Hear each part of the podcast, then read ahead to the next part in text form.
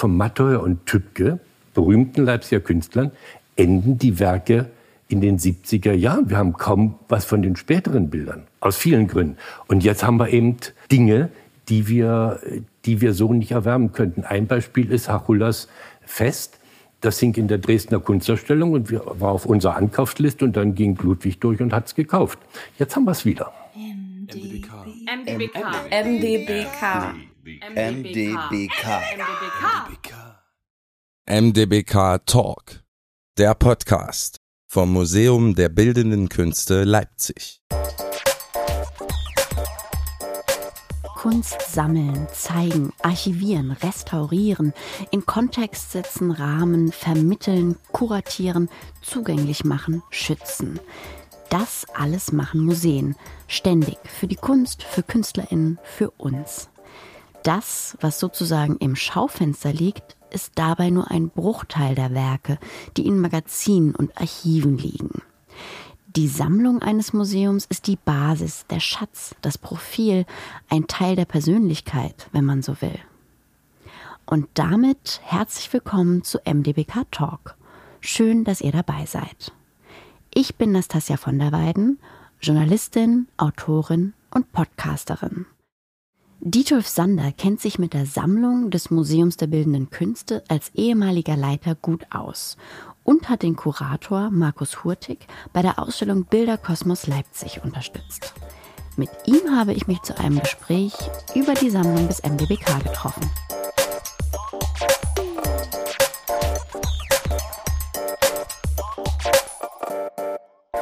Dietolf Sander, Sie sind für mich ein Beispiel dafür, dass es Menschen gibt, die immer mit ihrem Arbeitsumfeld verbunden bleiben.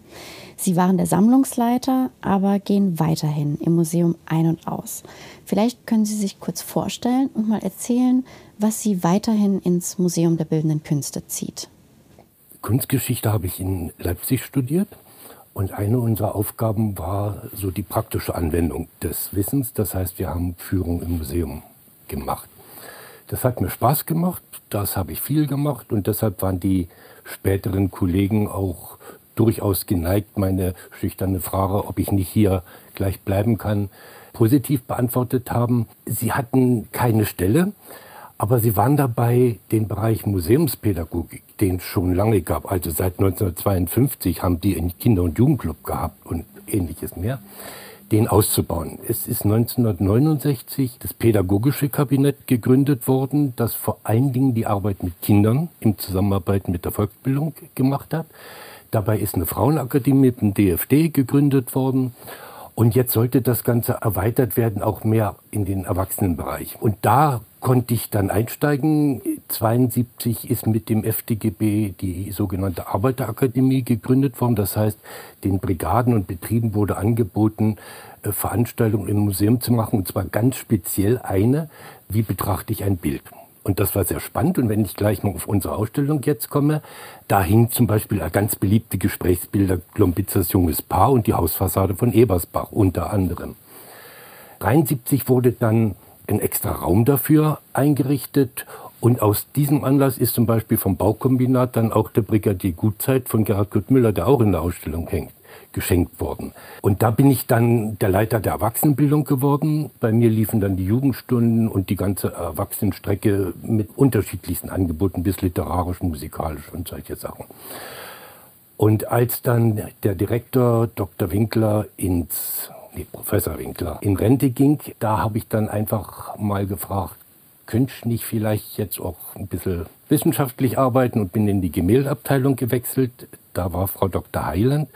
Und das war sozusagen ein bisschen auch die Vorbereitung, weil sie 86 in Rente gegangen ist. Sie ist seit 51 im Museum gewesen und ich habe das dann übernommen. Wir haben uns geteilt. Ich habe mir das 19. und 20. Jahrhundert gehabt und sie hatte die Altenmeister, sodass ich dann 86 der Leiter der Abteilung Gemälde Plastik geworden bin.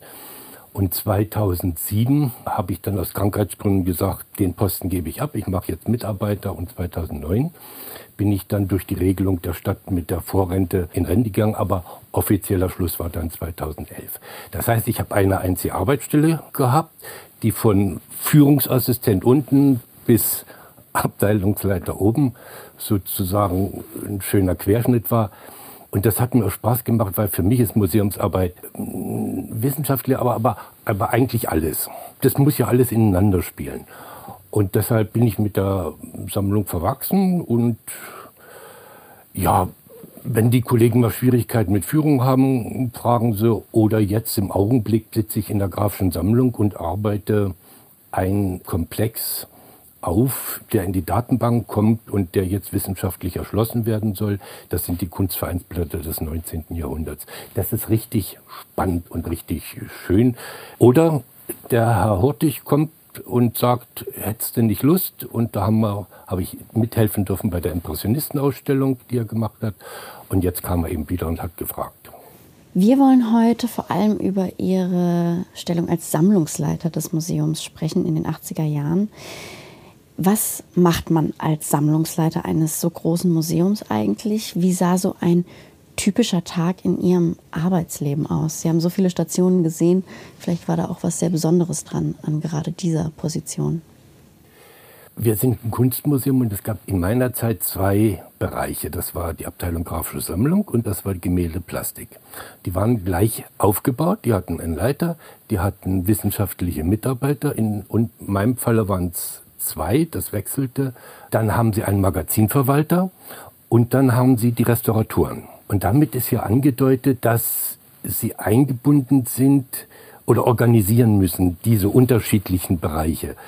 Wir sind immer wenig Leute gewesen, sodass also ein Magazinverwalter immer auch bei den Ausstellungen helfen musste oder wenn die Haushandwerker Probleme hatten, muss dahin helfen. Dann gibt's Wünsche vom Direktor, wo man dann manchmal ja rudern muss, wie vermittelst du das dem? und wie vermittelst du den Kollegen? So irgendwie muss das klappen und dann muss das ja auch mit den anderen Abteilungen Übereinstimmung bringen. Also es, es war so viel Organisatorisches daran zu tun.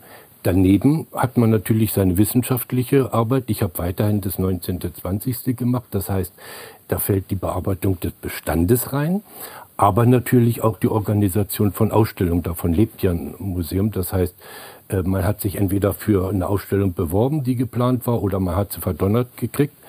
Und dann hat man eben von Schriftwechsel bis äh, Versicherung und sowas alles mitmachen müssen. Und was das Besondere vielleicht wirklich in meinen letzten Arbeitsjahren war, seit Ende der 90er Jahre, das waren dann Restitutionsgeschichten.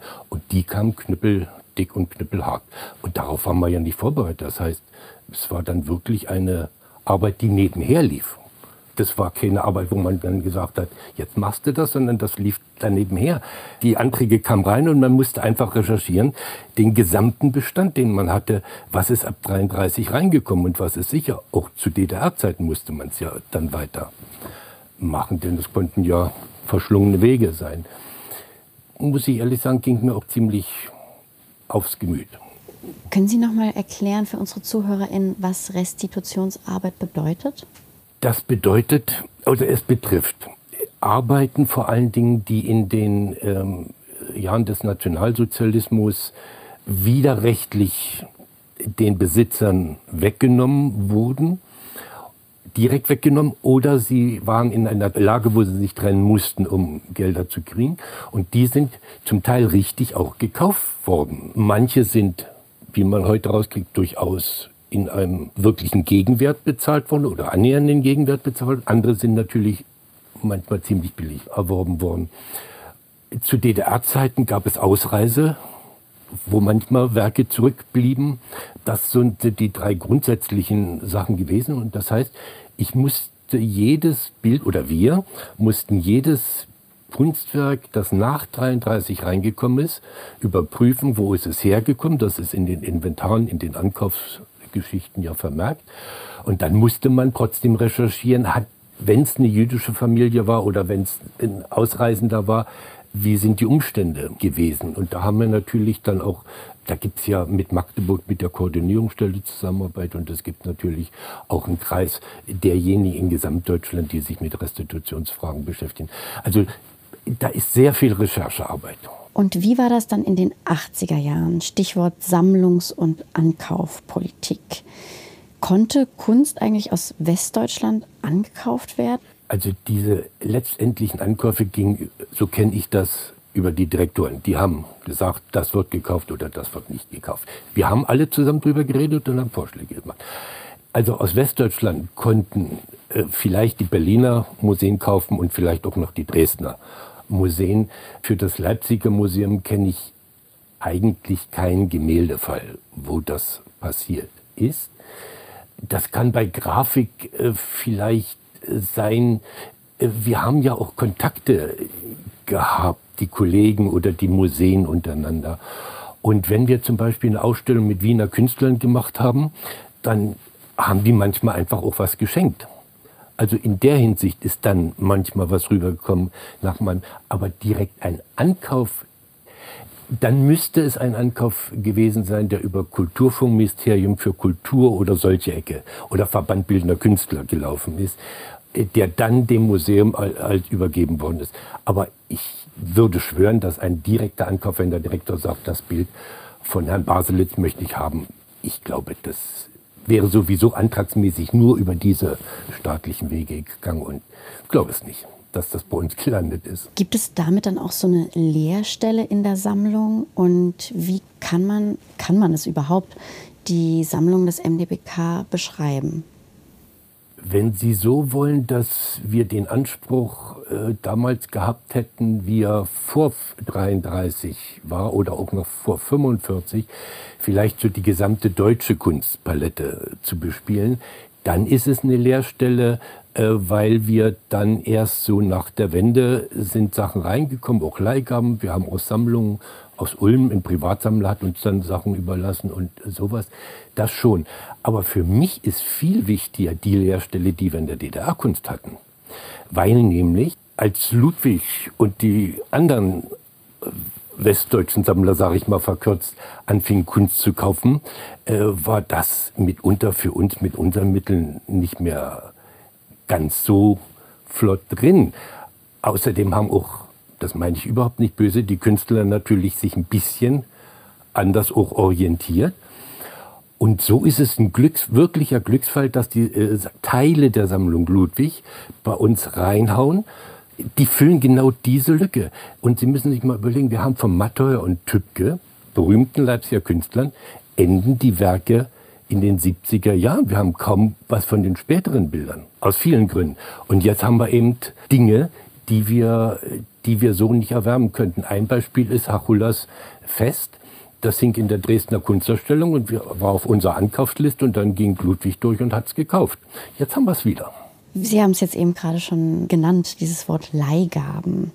Ich hatte ein Interview mit Regina Wirwoll von der Peter und Irene Ludwig Stiftung und sie hat auch davon erzählt, dass ein Teil der Ludwig Sammlung jetzt ans MDBK in Leipzig gegangen ist.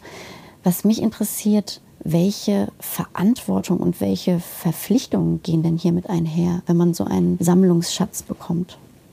Natürlich selbstverständlich erst einmal die Bewahrung und die Pflege. Das ist ganz wichtig. Das muss auch immer in Abstimmung mit dem Leihgeber passieren, wenn aus irgendeinem Grunde mal. Selbst die Leihgeber müssen gefragt werden, wenn ein drittes Museum das mal ausleihen will. So kenne ich es noch. Ob das jetzt noch so ist, weiß ich nicht.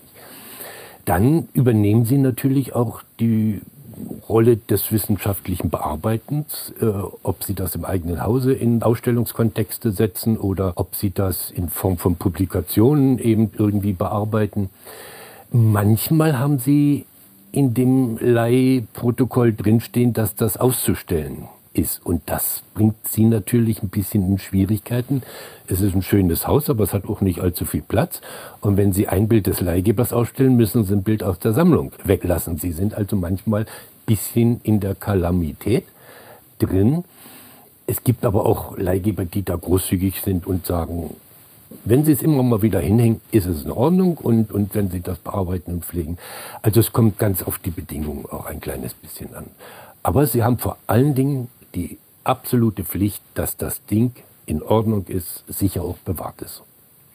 Bei den Filmaufnahmen, die wir gemacht haben zur Eröffnung der Bilderkosmos Leipzig Ausstellung, da saßen wir im Schnitt und wir mussten ziemlich häufig den Satz von mir rausschneiden, weil ich ihn so oft gesagt habe.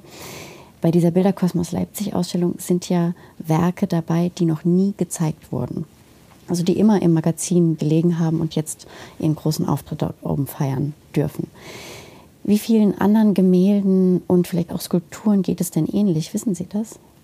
Wenn ich mal erfinden darf, die Zahl 750 Bilder hätten wir von der DDR-Kunst, dann können Sie die nicht alle zeigen. Ich würde es bezweifeln, dass die Werke, die da oben hängen, noch nie gesehen worden sind. Heftig bezweifeln, aber dass sie mitunter selten äh, zu sehen sind, das würde ich schon sagen. Das hat etwas damit zu tun, dass sich natürlich auch Geschmack ändert. Das hat was damit zu tun, dass sie eben sich ein Ausstellungskonzept zum Beispiel für eine Sonderausstellung denken und dann suchen sie sich die entsprechenden Werke. Der Witz ist, äh, ich merke es immer wieder, wenn Dritte von uns Bilder wollen, dann ist es immer wieder Matthäus Leipzig-Bild, dann ist es immer wieder Heisigs Brigadier oder sowas. Also es sind auch Bilder im Kopf, die man zum Teil immer wieder nimmt, wo ich denke, meine Güte, nehmt doch auch mal was anderes, genauso schön. Wir haben zum Beispiel äh, 79 eine Ausstellung zur Assokunst gemacht. Da haben wir überhaupt erstmal diese Assokunst wieder richtig entdeckt und davon hängen ja jetzt auch wieder einige Teile. Äh, Sie wissen, dass wir eine gesellschaftliche Wende hatten, aber die proletarisch-revolutionäre Kunst nicht gerade an erster Stelle des Interesses der Direktoren, die ja aus den alten Bundesländern kamen. Äh, zweitens war die DDR-Kunst äh, in der Arschlochdebatte ja auch nicht gerade gefragt, so dass es immer wieder andere Sachen gab, die da rausgestellt worden sind. Und erst in den letzten Jahren hat sich ja dann mit Ausstellungen wie 60, 40, 20, der Mattheuer-Ausstellung, Heisig-Ausstellung 2005 und so, äh, wieder äh, das Interesse dafür. Bei den Besuchern war das immer da. Es waren andere, die dann nicht ganz so glücklich mit waren. Und das hat natürlich auch dazu geführt, dass Bilder mitunter wirklich fünf, sechs, sieben Jahre überhaupt nicht zu sehen gewesen sind. Sie wissen doch, wie wenig DDR-Kunst wir in den Jahren davor überhaupt in diesem Haus ausstellen äh, konnten. Und wenn Sie eben äh, 20 Heißigs haben, dann zeigen Sie nicht alle 20, sondern dann zeigen Sie welche, die charakteristisch sind, die bekannt sind, die vielleicht in dem Zusammenhang interessant sind und auch mal thematisch äh, eine Abwechslung machen. Also mir tun die immer unten leid, die da hängen. Und auch aus dem 19. zeigen wir ja gar nicht alles. Da ist manchmal einfach der Geschmack nicht mehr da. Also ich würde nicht sagen, wir haben richtige Kitschbilder, aber wir haben auch welche, wo es ihnen schwerfällt zu sagen, ja, ich mag die, ich liebe das kitschige 19., aber ich muss es nicht in die Ausstellung zeigen. Also das sind vielleicht Dinge, die, die ein anderer Kollege wollte ganz was anderes sagen, aber ich denke, das sind so die Dinge, die man auch einrechnen muss. Und wenn ich mal davon noch ergänzen darf, wir haben ja vom Rat des Bezirkes, vom Rat der Stadt, von anderen Kultur, äh, Kultureinrichtungen haben wir ja auch Bilder überwiesen bekommen. Wir selber haben damals in, zu DDR-Zeiten entschieden, ist das ein Bild, von dem wir denken, dass das wirklich im Museumsbesitz muss. Dann haben wir es in die Sammlung genommen. Und andere Bilder haben wir in das Verwahrbuch gesteckt. Das heißt, wir haben sie verwahrt. Und der Witz ist, dass man mitunter jetzt in den Verwahrbestand geht und da wieder Dinge raushält, die plötzlich interessant werden. Ich glaube, jetzt im Moment hängt kein Bild da oben, was aus diesem Verwahrbestand ist. Aber von ähm, Günter Albert Schulz zum Beispiel, dieses Clubhaus, äh, von ihm waren da Bilder drin. Die Asso-Künstler waren zum Teil in dem Verwahrbestand drin. Also es ist auch wieder spannend, immer mal was zu entdecken, wenn sich eine Zeitwende und wenn es fünf oder sechs Jahre oder zehn Jahre sind, es ist ein kompliziertes Gemisch. Was mir dazu einfällt, ist so besser haben als brauchen. Also dass man doch eher die Dinge da nicht weggibt und sie verwahrt, weil es könnte mal sein, dass sie doch wieder in die Sammlung kommen. Um Gottes Willen, irgendwas verkaufen kann ein Museum nicht, auch wenn es sagt, das hätten wir wirklich nicht gebraucht. Aber äh, ein Museum ist natürlich auch eine Dokumentation der Zeitläufe und die müssen uns ja nicht immer passen. Und lässt sich diese Frage denn überhaupt beantworten oder wie würden Sie die Sammlung des MDBK in einigen Worten beschreiben? Ist es ein Leipzig-Fokus geworden und hat sich gewandelt über die Zeit? Wenn Sie die ganze historische Sammlung äh, sehen, dann ist ja 1837 mit dem Kunstverein der Gedanke, etwas zu sammeln in Leipzig aufgetaucht. Und der Witz ist, dass die ihre zeitgenössische Kunst gesammelt haben. Die davorliegenden alten Meister, die sind erst 10, 12, 15 Jahre später in die Sammlung reingekommen, als dann 58 die ersten Räume in der Bürgerschule äh, waren. Und dann haben Privatleute diese Sachen geschenkt. Dann ist es eine Sammlung geworden, die sehr breit das 19. Jahrhundert. Stark ist natürlich München, weil die Beziehungen waren eben da. Zur Küste ist es viel weniger gewesen. Also da lassen sich manchmal interessante auch Beziehungen ableiten. Und dann war zum Beispiel das Museum nie ein Haus und Leipzig auch nie ein Haus der klassischen Moderne. Es, es gab den Herrn Lilienfeld, der mal wissenschaftlicher Assistent gewesen ist. Der hat seine wunderbare Sammlung klassischer Moderne ins Museum gegeben. Da hatte man sie. Ähm, man hat dann 30er Jahre noch Kokoschka, Pechstein und so Einzelwerke gekauft. Aber dann, als die Diskussion um klassische Moderne kam, ist Lilienfeld weggegangen und hat seine ganze Sammlung mitgebracht. Der hat elf Pechsteins gehabt. Mark Kandinsky und ähnliches mehr. Aber das, Leipzig war eher konservativ. Das hat ja die Impressionistenausstellung gezeigt. Nee, und dann, äh, nach 45, der Hassebrauk, das Stillleben, das ist das erste Bild zeitgenössischer Kunst, das dann nach 45 erworben ist. Da war natürlich der Fokus auf die DDR gerichtet. Das hat was mit Kalten Krieg zu tun, brauche ich nicht lange zu erklären. Und da gab es natürlich dann auch eine neue kulturpolitische Orientierung. Diese sogenannte Formalismusdiskussion hat ja da viel Schaden angerichtet. Äh, auch das ist in der Ausstellung zu sehen, wenn man dran denkt, dass Hans Grundig sein Opfer des Faschismus geschenkt hat, weil wir eine Tafel aus seinem tausendjährigen Reich gekauft haben die anderen Teile des Triptychons sollten gekauft werden und dann haben, äh, war hier diese Formalismusdiskussion, man hat die Tafel nach Dresden zurückgegeben. Also wir hatten ein wunderbares, wichtiges Werk, das jetzt eins der Starbild der Dresdner Sammlung ist. Dann ist ja erst so mit äh, der siebten Kunstausstellung hat sich ja hier in Leipzig so ein, eine vielfältige Orientierung in der traditionellen Kunstentwicklung ergeben. Und ab da ist dann wirklich Leipzig in den Mittelpunkt der Sammlung gerückt. Aber wir haben immer DDR-mäßig gedacht. Und das wurde ein bisschen unterstützt, weil vom Kulturpolitisch 63 gefordert worden ist von den Kunstmuseen, äh, dass man Galerien der Gegenwartskunst einrichten sollte. Und da haben wir dann zum Teil auch Werke gekriegt. Und in der Sammlung hängt das Bild von Paul Robson zum Beispiel. Und das, da haben das Museum direkt beim Kultur äh, bei der Kulturstiftung oder beim Kulturministerium Mittel angefordert, um zwei Bilder zu kaufen als Grundlage für diese Galerie. Und wir haben ab 63, 65 vor allem vom Rat des Bezirkes Bilder gekriegt von Tübke, Matteuer, Heisig, die heute zu den wichtigsten gehören, um eine solche Abteilung überhaupt erst aufzubauen. 65. Und die sind dann ab 70 wirklich auch geschenkt worden und seitdem ist die Gegenwartssammlung auf Leipzig konzentriert, mit natürlich immer Dresden, Berlin, Chemnitz und, und diesem Bereich. Den Blick nach außen. Mhm. Dann kommen wir noch einmal zum Ende zum Bilderkosmos. Denn Sie haben im Vorfeld mit dem Kurator Markus Hurtig die ein oder andere Idee ausgetauscht, haben Sie ja schon erzählt. Wie konnten Sie ihn unterstützen und natürlich, wie empfinden Sie den Bilderkosmos auf der dritten Etage? Ich finde es eine wunderbare Tat von Herrn Hurtig. Vor allen Dingen, da sagt einer, der nach Leipzig gekommen ist, ich will mir mal den Bestand DDR-Kunst angucken. Er ist für mich ein Typ, der wirklich sich fest in, in Leipzig verankert hat und, und sich interessiert dafür. Und will mal meinen persönlichen Blick auf die Sammlung richten. Was interessiert mich daran?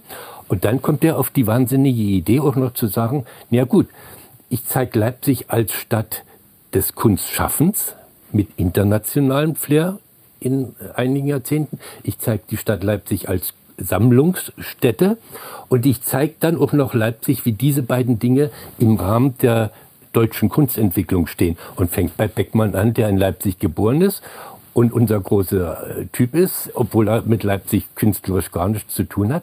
Aber Beckmann ist dann wieder der Vater sozusagen von, von Heisig geworden. Heisig hat sich zu DDR-Zeiten intensiv für Beckmann eingesetzt, bis hin dann zur Beckmannstraße, bis zu dem Reklamheft, was entstanden bis zu unserer 84er Ausstellung, bis hin, dass der dann nachher die leeren Leinwände gekriegt hat und dann seine Bilder drauf gemalt hat.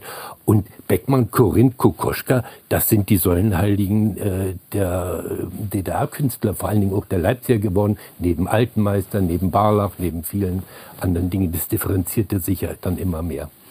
Also insofern finde ich es ein wirklich großartiges Projekt, vor allen Dingen, dass es auch noch als Dauerausstellung geplant ist, endlich mal in wirklicher Breite.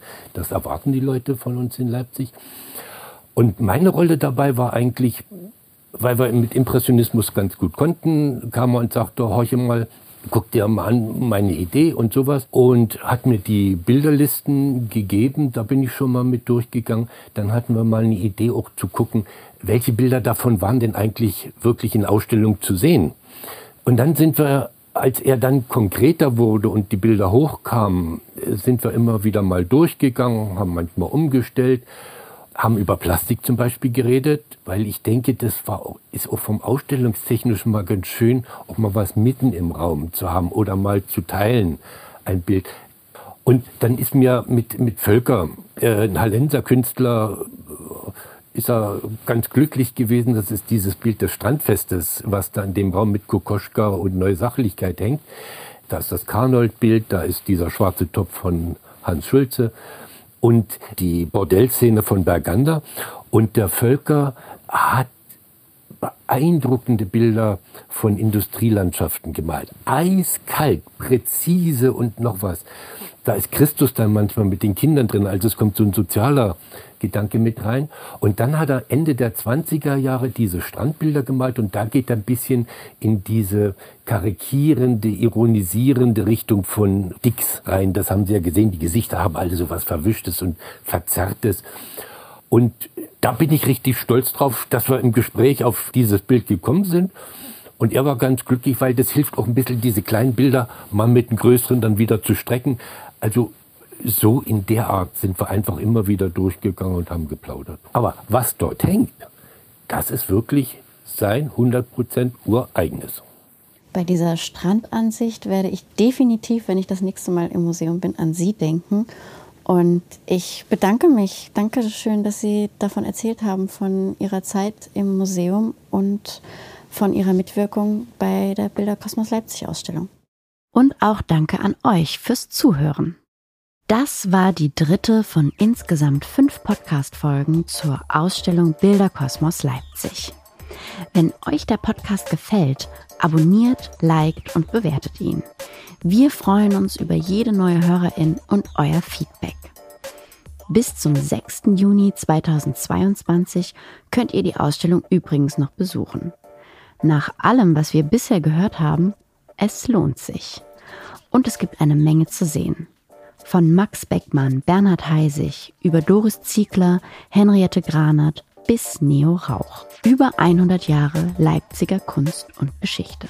Wem diese Textzeile noch nicht bekannt vorkommt, bei YouTube gibt es einen Film zur Eröffnung. Sucht doch einfach mal nach MDBK und Bilderkosmos. Bis bald im Museum, bei YouTube oder wieder hier bei MDBK Talk. Konzeption und Redaktion Maria-Luise Kunze, MDBK und Nastasia von der Weiden. Moderation und Schnitt Nastasia von der Weiden. Aufnahme, Schnitt und Postproduktion Manuel Schmieder, Soundscape Studios.